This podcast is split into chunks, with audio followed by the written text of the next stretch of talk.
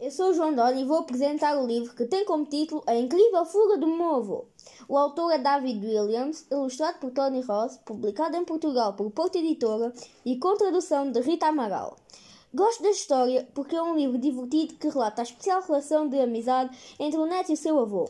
É uma história incrível, cheia de peripécias, com relatos de história sobre a Segunda Guerra Mundial, onde o avô foi piloto de um Spitfire.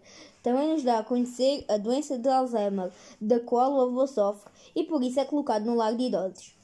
E o neto é quem vai salvá-lo e desvendar um dos maiores crimes alguma vez praticado no lar de idosos.